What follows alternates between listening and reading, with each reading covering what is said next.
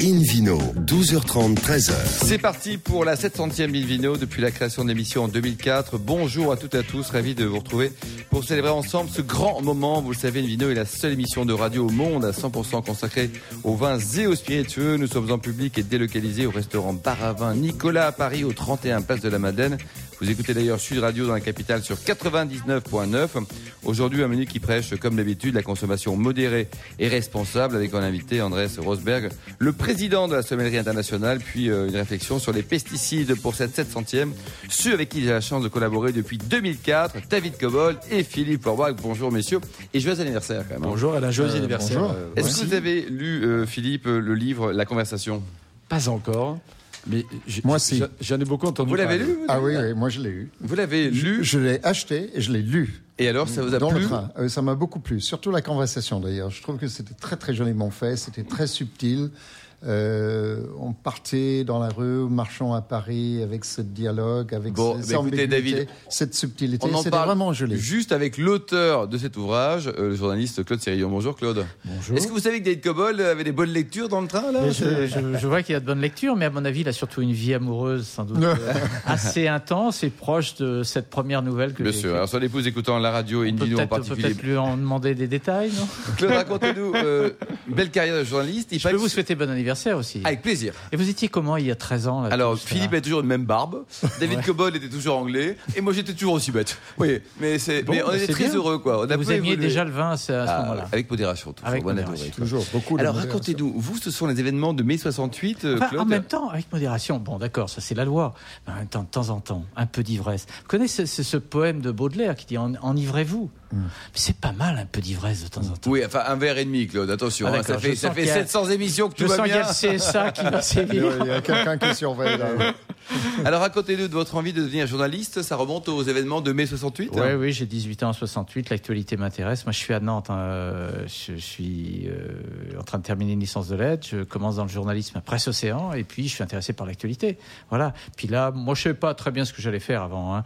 Et puis voilà, je me suis, je me suis intéressé à l'actualité, j'ai eu envie d'être journaliste, je suis allé taper à la porte de Presse Océan, j'ai commencé par faire des reportages sur le sport, puis sur les chiens écrasés, parce que c'est passionnant. Et c'était très formateur tout ça, Eh, non Philippe, Il y en a beaucoup, hein. Mais, Malheureusement, il y en a beaucoup. mais très franchement, c'est ce que les gens lisent beaucoup dans, dans- dans les journaux régionaux. Et les journaux régionaux, c'est autrement plus important que certains journaux parisiens. Bon, vous avez passé quand même quelques années à la télé. Aujourd'hui, quel regard vous portez, Claude Passé Sérillon quelques années à la télé. Je vous remercie de pas trop les nommer. euh, ça fait beaucoup. Alors c'est bon, c'est en 1800, non, je plaisante. Ouais. Euh, euh, vous savez, euh, quel, quel regard vous portez aujourd'hui sur le traitement de l'info, notamment sur les chaînes d'info? Moi, pour moi, c'est un flux, c'est comme un robinet. Euh, donc euh, voilà, l'information, elle, elle- est noyée dans de la communication, dans de la chat, euh, dans euh, n'importe qui donne son opinion. On mélange les faits avérés et les rumeurs, un petit peu tout. Donc moi, c'est pas ma tasse de thé, c'est le contraire de ce que j'ai appris comme journaliste. C'est le contraire de ce que j'ai essayé de transmettre quand j'étais en fonction dans les rédactions. Donc c'est pas, pas mon truc. Mais moi, je regarde, j'écoute, je suis sur les réseaux sociaux, je regarde ce qui se fait. tout. Mais c'est réversible avoir- ça selon vous ou pas? Est-ce que demain on peut dire finalement J'en sais rien. Je On va pas. faire les choses différemment. Faut jamais dire que c'était mieux avant. C'est voilà. C'est technologiquement, c'est ce que c'est ce qui est possible aujourd'hui. Ça va peut-être s'accélérer. Ce que je mets en garde, c'est que je crois que tout le monde ne peut pas être journaliste. Journaliste, c'est un vrai métier. Euh, donc, journaliste, ça consiste à vérifier ces informations, à les vérifier plutôt trois fois qu'une, à prendre son temps quelquefois pour les pour les sortir. Or là, on est plutôt dans l'immédiateté. Il faut faire de l'émotion et de l'immédiat. Euh, Évidemment, euh, il y a beaucoup de dérapages et beaucoup d'à peu près, y compris dans les propos rapportés de politique, de chefs d'entreprise, euh, de tout et n'importe quoi, parce qu'il faut aller vite. Euh, parce qu'effectivement, le consommateur que nous sommes tous, hein, euh, bien regardez sur nos téléphones vite, et en fait, tablettes, hein. euh, ben on zappe. Si on n'a pas le résultat ou la petite phrase qui ne vous plaît pas, ben on va, va ailleurs. Donc on est tous un peu responsables de ça. Mais je crois que les journalistes auraient fort intérêt à mettre un peu le frein à main, à prendre du temps pour raconter les choses, à se poser à vérifier à vérifier et à distinguer ce qui est important et ce qui l'est un petit peu moins. La hiérarchie de l'information, moi je me souviens de ce que disait Pierre Desgroupes, c'était très essentiel. Tout ne se vaut pas. Et je crois que quelquefois, on mélange un peu les choses. Alors, votre euh, dernier livre, vos deux derniers livres, on commande par, par le best-seller de David Cobold, hein, La Conversation, édité chez 100 000 milliards. Donc, ce sont huit nouvelles, c'est ça? C'est huit nouvelles, oui, c'est mon troisième livre de nouvelles. Moi, j'aime bien ce genre-là. C'est un genre qui est un peu plus développé euh, dans les pays anglo-saxons et un peu en Amérique du Sud aussi. C'est un genre de, voilà, c'est des petites histoires de, de 25, 30 pages chacune. Et donc, à chaque fois, c'est né de- d'observations, de, choses que j'ai pu voir. Là, ce que, ce que vous racontez, ça se passe rue des Martyrs. C'est quelque chose, bon, ça se se passait pas là, mais j'ai vu un jour une, une- un début de rencontre amoureuse. Donc voilà, j'ai noté ça dans ma tête. Puis après, je me suis mis à raconter, à voilà, faire jouer- imaginer, quoi. faire mon imaginaire. Et toutes les histoires de, de ce livre, les huit histoires, sont nées comme ça, de, de choses que j'ai pu voir, que j'ai notées un jour. Ça, ça a pris beaucoup de temps. J'en avais, j'en avais beaucoup plus que ça. J'en ai sélectionné huit pour ce. Vous en avez combien au total? Ah non, j'en ai, j'en ai pas mal. Mais moi, j'ai- j'écris tous les jours un peu. Tous les jours. Parce quoi. que je trouve que c'est une, c'est une manière aussi de, je veux dire, de s'entretenir. L'écriture, c'est, il faut l'entretenir. Il faut tous les jours écrire un peu. David Cobold Ça, c'est très intéressant parce que je suis allé voir le- l'exposition magnifique de David Hockney récemment Ouais, à, à ouais. Pompidou. Et lui, il commence euh, chaque journée par un autoportrait au crayon Ah ouais devant, devant la Ah glace comme une manière En de, toute mégalo, un autoportrait par jour. Non, Ouais. non, mais c'est souvent très. C'est des caricatures, souvent c'est très dur, il grimace, etc. Mais euh, comme manière de mise en jambe. Philippe Ouais. Ouais, c'est un repère pour lui. C'est effectivement sa, Mm. sa- sa référence du matin. Oui, oui. Mais tous les jours, Philippe, tu, toi, tu, tu sens du vin, tu, Oui, oui, respires, tu, tu tournes autour, tu regardes une étiquette, comme ça. Voilà, tu rentres à nouveau dans ton univers. Ben, moi, mon univers, il est plutôt en presse écrite, puisque je fais euh, aussi des, des papiers dans, dans un certain nombre de journaux régionaux, et puis euh, dans, dans, dans l'écriture. Là, je suis en train de terminer une pièce de Deuxième théâtre. je trouve ça livre. Claude. Euh, là, c'est plutôt, on penche vers la, la poésie. Ah ça c'est la première fois. Moi j'ai écrit une quinzaine de livres, mais ça c'est le premier livre de poèmes.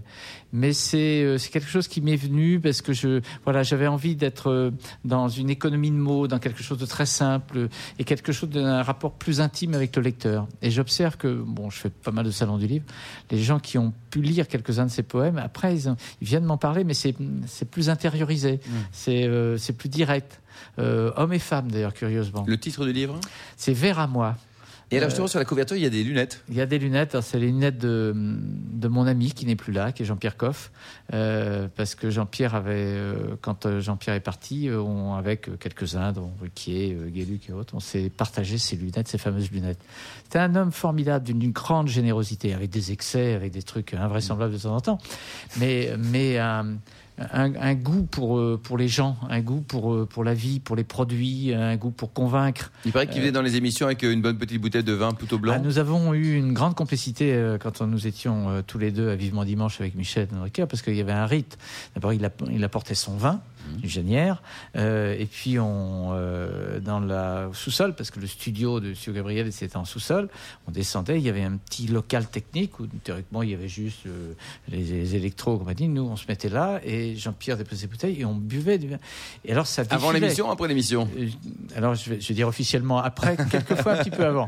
Mais c'est formidable parce que tout le monde a défilé. Il n'y a que Michel qui ouvrait la porte et comme Michel hypochondriaque lui. au dernier degré, si de temps en temps, il nous voyait déjà avec le verre main, il disait Oh là là là, comment ça va se passer l'émission Mais Et très C'était bien, formidable. quoi. Alors, vous, vous avez, Claude Sérillon, donc une maison dans le sud de la France. Vous appréciez les vins du sud en général? Oui, oui, oui. Moi, je suis, euh, bon, je suis né à Nantes et j'ai été bercé au muscadet et au gros plan. À l'époque, c'était un vin qui arrachait un petit peu. Ça, Euh, ça nettoyait Eh ben, bien les dents. hein. eh ben, aujourd'hui, c'est bien un amélioré. très bon vin. Le muscadet, il y a des Franchement, vins il y a des, formidables. il y a des muscadets formidables. Il y a eu Tout un fait. gros travail qui est fait à la Effoissière, à Vertou, euh, Exactement, comme le- ça, le- le à Saint-Fiacre. ouais, il y a- des choses formidables qui sont faites.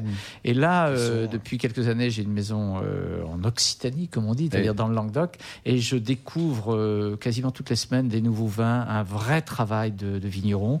Un certain nombre de femmes qui s'installent, d'ailleurs, qui De deviennent plus en plus. Très intéressant, avec euh, effectivement plus de connaissances techniques, euh, parce qu'ils ont fait des études d'onologie euh, pour Mm. beaucoup. Et vin, Voyageur. d'ailleurs. On a arraché beaucoup. hein. Il y a Oui. eu les années 60, 70 qui étaient désastreux, donc ils ont arraché, ils ont Notamment en replanté, ils- ont fait très attention au sol, euh, au traitement, ils ont fait attention aux vendanges, et voilà, ça me passionne.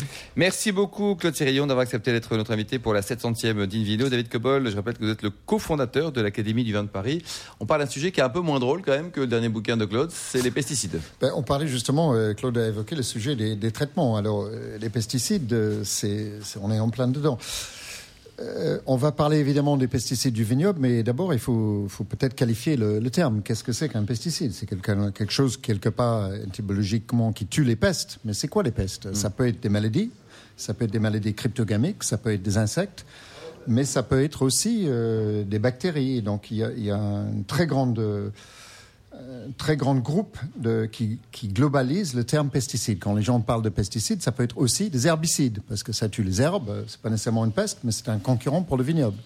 Après, comment faut-il s'en débarrasser? Ça dépend du résultat qu'on veut obtenir et ça dépend, je dirais, de sa vision à long terme. Parce que tout le problème des pesticides, c'est, à mon sens, une vision à court terme du vignoble, de, des conséquences sur le sol, dans les nappes phréatiques, euh, et éventuellement sur la santé du vigneron, qui est le premier concerné, des voisins, euh, des parcelles, et éventuellement, euh, question à se poser, est-ce qu'il reste des pesticides dans les vins?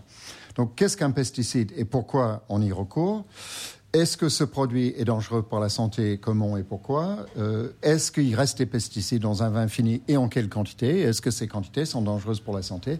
Autrement dit, c'est un sujet complexe et on n'a pas toujours toutes les réponses aujourd'hui. C'est-à-dire les recherches sur les combinaisons euh, des résidus dans le vin, s'il y en a, et parfois il y en a, je dirais que d'une manière générale, tous les vins contiennent des résidus de pesticides. C'est erroné de dire que les vins bio ou nature n'en contiennent pas. Ils en contiennent peut-être moins, mais si le voisin asperge ses récoltes d'herbicides, de, Malheureusement, tout le monde en profite. Il y a une migration dans l'air, il y a une migration dans le sol, dans les nappes phréatiques, etc. Donc il y en a toujours un peu. Après, la quantité qui peut être éventuellement dangereuse pour la santé, on n'a pas toujours mesuré, on ne sait toujours pas. Et j'insiste sur un point que euh, c'est bien de boire du vin bio, pourquoi pas, c'est certainement une bonne initiative, ce n'est pas une panacée, mais il n'y a pas d'imposition de mesure de pesticides dans un vin bio. On ne sait pas si un vin bio en contient ou pas. On sait qu'on n'a pas le droit de mettre des pesticides sur un vignoble. En revanche, on peut mettre du soufre et du cuivre. Et ça, ce sont deux produits euh, qui sont aussi, qui ont un rôle de pesticide.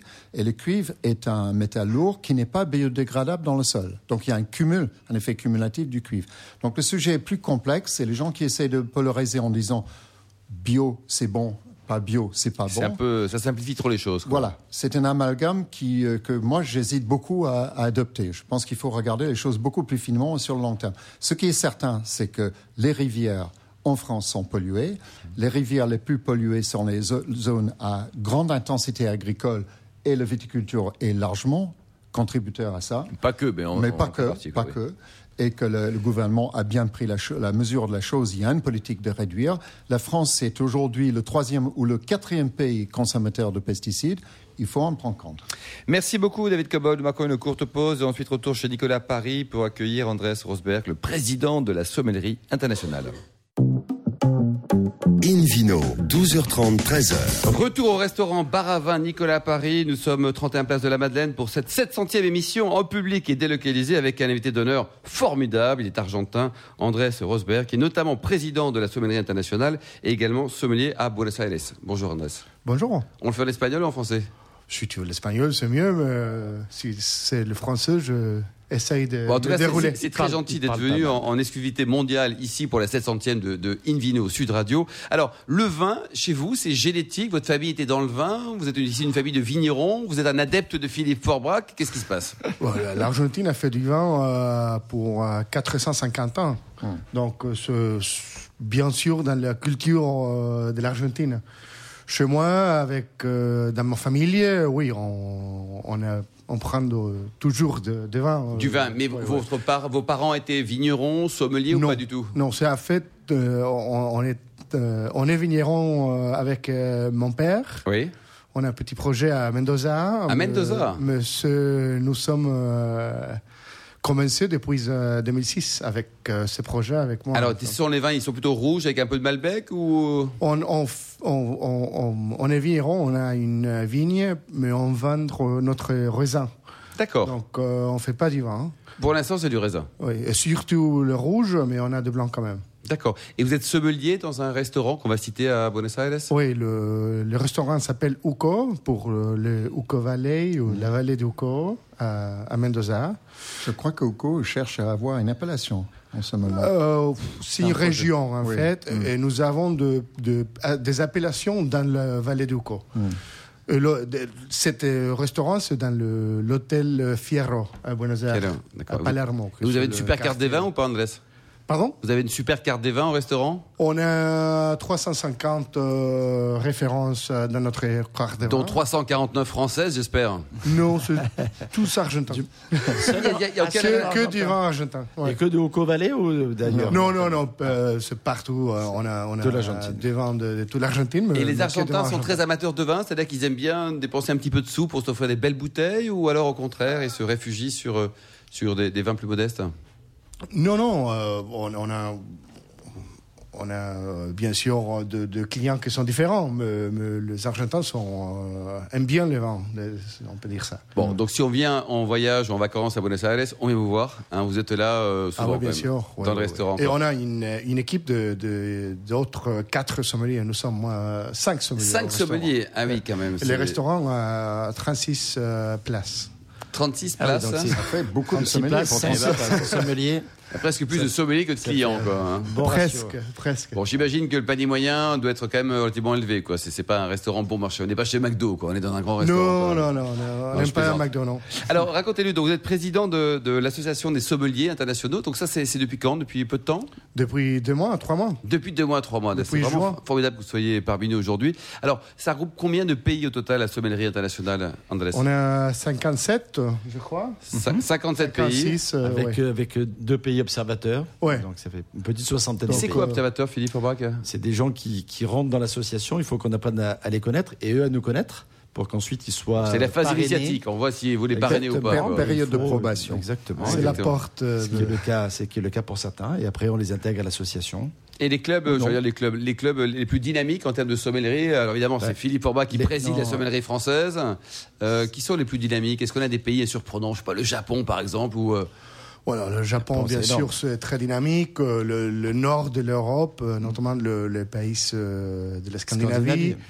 Euh, bien sûr, euh, la France, l'Italie, l'Espagne, qui ont une histoire importante. La Belgique. La Belgique, qui va faire le, le prochain Mondial. concours mondial euh, à Anvers. En 2019. Ouais, en ouais. 2019 Le, le- le Chypre, qui va faire le prochain concours meilleur sommelier d'Europe en 2020. Euh, Oui, donc ils sont tous Euh, dynamiques. Oui, oui. oh, Au total, il y a combien de sommeliers dans le monde? À 10 ou 12 près. Hein, c'est, euh, Après, on va les compter avec David Cobold. Je sais pas, mais, euh, quand on compte le 500 membre 000, de la- pas associations de l'association de la Sommelier internationale, on a 24 000 à peu près. 24 000 euh, membres, en tout cas, euh, au niveau international. Quoi. Moi, j'ai un petit conseil pour ceux qui vont faire le concours en Bruxelles, c'est réviser le chapitre bien. hein.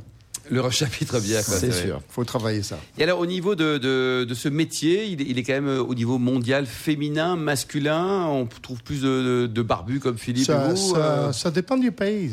hein. Euh, Ici, je trouve que c'est surtout euh, plusieurs Masculin. masculins. En Argentine, parfois, c'est moitié-moitié. Ah ouais. Philippe Orbach, vous en pensez- il y a une tendance à quoi? Il y a une tendance à l'évolution, quand il y a même le- à la présence des femmes de plus en plus dans notre métier. Ouais. Au dernier concours du meilleur sommelier du monde, euh, qui, a- qui a- qui avait lieu en Argentine, et c'était Andrés qui en était la cheville ouvrière. Bravo, André. Sur les huit derniers, il y avait quand même quatre filles et quatre garçons. Ouais. Ah oui. Et ça, c'est Mais juste extraordinaire. Parité, c'est la autre fois. parité côté, c'est vrai qu'ils ont été les seules quatre femmes euh, dans le concours.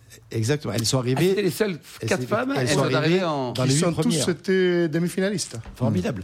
Et il faudrait signaler quand même Paz Livingston, Ouais. qui travaille à Paris, Oui. hein, dans un restaurant qui s'appelle Virtus. Virtus à Paris, quoi. Et elle est argentine, elle a été meilleure sommelière d'Argentine et meilleure sommelière des Amériques. Oui, elle a Également. été placée quatrième au concours euh, mondial, Mondial l'année également. dernière. Parce que par zone géographique, vous avez l'Europe, c'est ça? Vous avez d'autres, une zone Asie peut-être hein? L'Asie, euh, Océanie. l'Asie, Océanie et les Amériques. Donc il y a trois titres, on va dire, indépendamment de meilleur sommelier du monde. continentaux, en tout cas, avant le meilleur sommelier du monde. ouais. Et aujourd'hui, donc le, le métier, le métier de, de sommelier, Andrés, vous le voyez comment évoluer le euh, sommelier de demain, dans 10 ans, dans 20 ans, il sera comment? Il sera en jupon, il sera pas en jupon d'ailleurs. Il sera comment alors? Moi, je trouve que qu'on est dans un moment que c'est super intéressant. Le, les social media, par, parfois, fait une euh, amplification de la voix du sommelier. Normalement, on, on parlait avec notre client au restaurant, donc euh, 40, 50, 60 personnes. Mais Twitter, euh, Facebook, Instagram et tout ça, on parle déjà à quelques milliards de personnes. Donc, euh, je crois qu'on a une tendance de démocratisation, si vous voulez, de la prescription du vin. On n'a on pas que de Parker, euh, Tanzer, euh, James Sackling. On a, maintenant, on a quelques sommeliers, quelques centaines de sommeliers qui sont euh, des référents pour. Et pour terminer, vous, à titre personnel, votre meilleur souvenir côté vin, la bouteille qui vous a le plus ému? Allez, une bouteille argentine et une bouteille non argentine c'est difficile. Euh, mais c'est évidemment que c'est difficile. Si c'était facile, on vous appellerait pas. Vous êtes les meilleurs euh, Madeira, Madeira, international. Ah, voilà. Madeira 1863, euh, Salon 1970, euh, Enotech 1978. Bon, vous avez une vie difficile, hein, vous avez une vie difficile. Hein. Le, Merci beaucoup. J'adore le vent, donc c'est difficile de... Et des vins qui ont de l'âge, apparemment. Oui, ah, bien sûr, mais, mais, aussi, euh, euh, les vins, c'est pas pour être fidèle. Exactement. Ça, c'est ce que dit toujours David Cobol, d'ailleurs. Moi, j'ai mon épouse pour être fidèle. Avec les vins, je peux partager, je peux essayer. Merci beaucoup, Andrés Rosberg, le président de la Sommellerie internationale, d'avoir euh, vraiment tenu à être présent parmi nous pour la 700e de Invino. Sud Radio reste au pays de la sommellerie avec vous, Philippe Forbrac. On va quoi Parler de votre beau métier?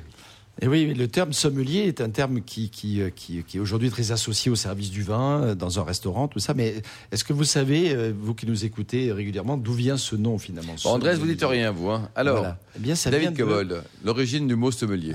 Hein la soma, c'est le, le, dessert dans le, repas romain qui permettait de servir et de desservir boissons et aliments. Exactement. Alors ça, c'est une des explications. Il y en a, il y en a d'autres. Ça vient d'un nom aussi provençal ah. dans un deuxième temps. C'est le sommelier.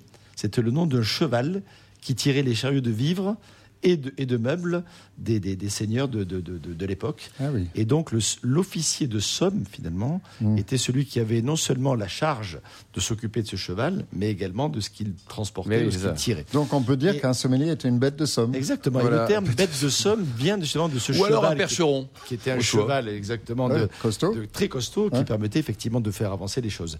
Et donc de, de cette bête de somme est né où sont nés les officiers de Somme. Et parmi les officiers de Somme, qui étaient finalement responsables de tout ça, on a isolé quelque part quelqu'un qui était un spécialiste de la partie boisson et qu'on a petit à petit appelé le sommelier. Et c'est toute la boisson. Hein. C'est toutes les boissons, exactement. Oui. transporter euh, et, l'eau était compliquée à l'époque parce qu'elle était mmh. moyennement buvable. Mmh. Et effectivement, quand on voulait être sûr de ne pas être malade, on buvait plutôt du vin. Mais bien sûr. Et donc le, terme euh, a été utilisé. Le terme utilisé pendant longtemps était aussi les Mhm. les chansons qui étaient au service du roi et qui étaient même de sang royal jusqu'à la Révolution. Puis on a retrouvé ce vieux terme, ce officier de somme, etc., pour le transformer en sommelier finalement à partir de la Révolution française, d'une façon plus précise, notamment quand les restaurants sont développés et qu'également mhm. les chansons sont passées un petit peu à la trappe, euh, si je peux m'exprimer ainsi. Et donc, euh, donc le, le, rôle du sommelier, déjà à l'époque, c'était non seulement de servir, de transporter, mais aussi de goûter les vins pour qu'effectivement, euh, à l'époque où c'était pas tout à fait euh, toujours très sain, où les petites levures ou les, ou les petits euh, ingrédients dont on parle David, Il y en a beaucoup qui sont morts à l'époque ou pas oh, On n'a pas, pas de statistiques. Il y, avait un goût prononcé pour la décollation à l'époque. Et on mettait, d'ailleurs, on protégeait la nourriture. Mettre le couvert, d'ailleurs, c'était une expression de l'époque.